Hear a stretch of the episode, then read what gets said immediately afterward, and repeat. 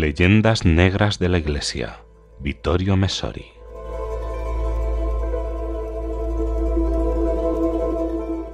Vamos a tratar entonces de esclarecer el tema tan inflado desde hace algún tiempo de los derechos del hombre, tal como se entienden en la Declaración de 1789 y en la de las Naciones Unidas de 1948. En su significado actual, la palabra derecho, que no existe en el latín clásico, el jus es otra cosa, es bastante reciente. Algunos afirman que su origen no se remonta más allá de los siglos XVI y XVII.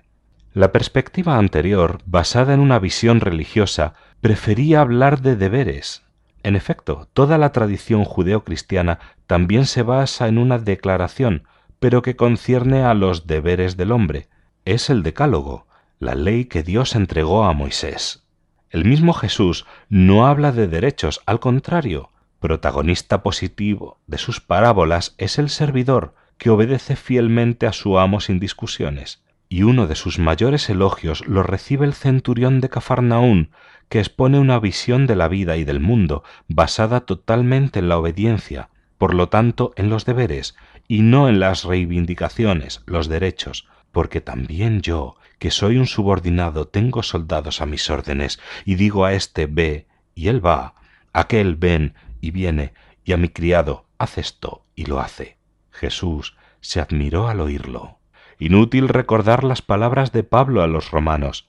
Todos han de someterse a las potestades superiores, porque no hay potestad que no esté bajo Dios, y las que han sido ordenadas por Dios por donde el que resiste a la potestad resiste a la ordenación de Dios, y los que resisten se hacen reos de juicio.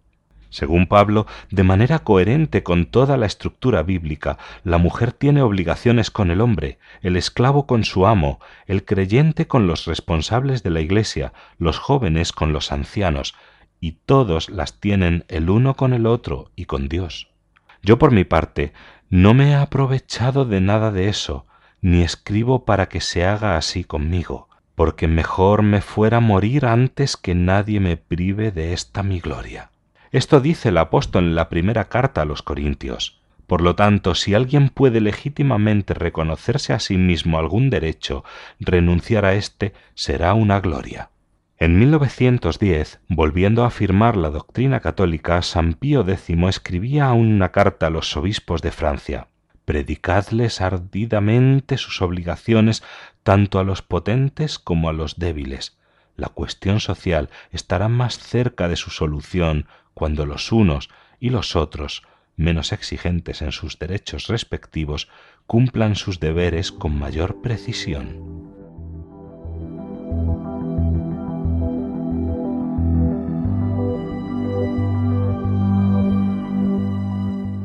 En esta misma perspectiva, como cristiano, se encontraba Alexander Solzhenitsyn, cuando en el discurso que pronunció en Harvard en 1978, que convertiría en desconfianza la simpatía que hasta entonces le había otorgado la inteligencia occidental, pedía a todo el mundo que renunciara a lo que nos corresponde de derecho y aconsejaba la autolimitación libremente aceptada. Y seguía así, ha llegado el momento para Occidente de afirmar los deberes de los pueblos más que sus derechos. Y aún más, no veo ninguna salvación para la humanidad fuera de la autorrestricción de los derechos de cada individuo y de cada pueblo. Fuerte de toda tradición cristiana, Solzhenitsyn pedía a un mundo que sólo piensa en sus derechos que volviera a descubrir el espíritu de sacrificio y el honor de servir. En efecto, todos los autores espirituales nos dicen que el non serviam, no serviré, y por tanto no reconozco obligaciones, sólo reivindico mis derechos. Es el grito de rebelión de Satanás contra Dios. Tan profunda era la conciencia de ello entre los creyentes que el abbé Gregoire, que sin embargo fue fiel a la revolución desde el principio y votó la Declaración de los Derechos en la Asamblea Nacional, pidió, pero en balde, que se elaborara una declaración de deberes paralela, de espíritu religioso, incluso en su lucha contra la Iglesia, el mismo Giuseppe Mazzini tituló su Catequismo Los deberes del hombre, Para él tampoco podía existir libertad ni organización social firme y duradera sin pasar antes por el cumplimiento del deber del que derivaban, pero en un segundo momento, los derechos. Por otra parte, para dar complemento a la doctrina cristiana, no hay que olvidar, al contrario, hay que tener siempre presente que los deberes del hombre tienen un enfoque preciso, y es que al hombre, a cada hombre, cualquiera que sea su sexo, raza y condición social, se le reconoce un derecho fundamental. Es el derecho a reconocerse hijo de Dios, creado y salvado por Él, por amor gratuito. El derecho inaudito de llamar a Dios no sólo Padre, sino también Papiño. Abba, esto lo cambia todo radicalmente. Tal como se ha observado, se trata de derechos del hombre que hay que respetar, porque todos los hombres son hijos de Dios, mis hermanos, antes que derechos del hombre por reivindicar. O tal como dirá un gran estudioso del pensamiento católico de la tradición medieval, Etienne Gilson, a los cristianos les importan los derechos del hombre mucho más que a los incrédulos, porque para éstos sólo tienen fundamento en el hombre, quien los olvida, mientras que para los cristianos tienen fundamento en los derechos de Dios, quien no nos permite olvidarlos.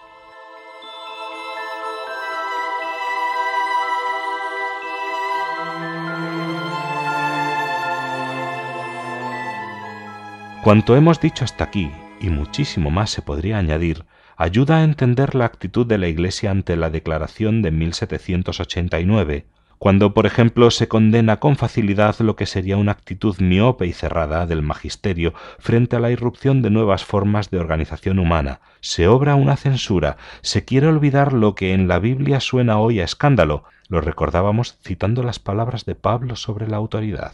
Sí, en palabras de Clemenceau, la Revolución Francesa es un bloque unitario, se toma o se deja. La Biblia también es un bloque unitario, y hay que tener en cuenta todas sus palabras, ante el giro revolucionario de finales del siglo XVIII, había que enfrentarse a una perspectiva que por primera vez en la historia, no sólo el cristianismo, sino de toda la humanidad, siendo las demás religiones concordes en este respecto con la perspectiva cristiana, afirmaba que el origen y la legitimidad del poder no derivaban de Dios, sino del pueblo y de su voluntad, expresada por mayoría en elecciones había que aceptar que la radical igualdad de naturaleza entre los hombres, que es uno de los aspectos fundamentales de la buena nueva, llevaba consigo la igualdad práctica de los derechos sociales, lo que no era admisible en una perspectiva esencialmente jerárquica, o mejor, orgánica, como la cristiana.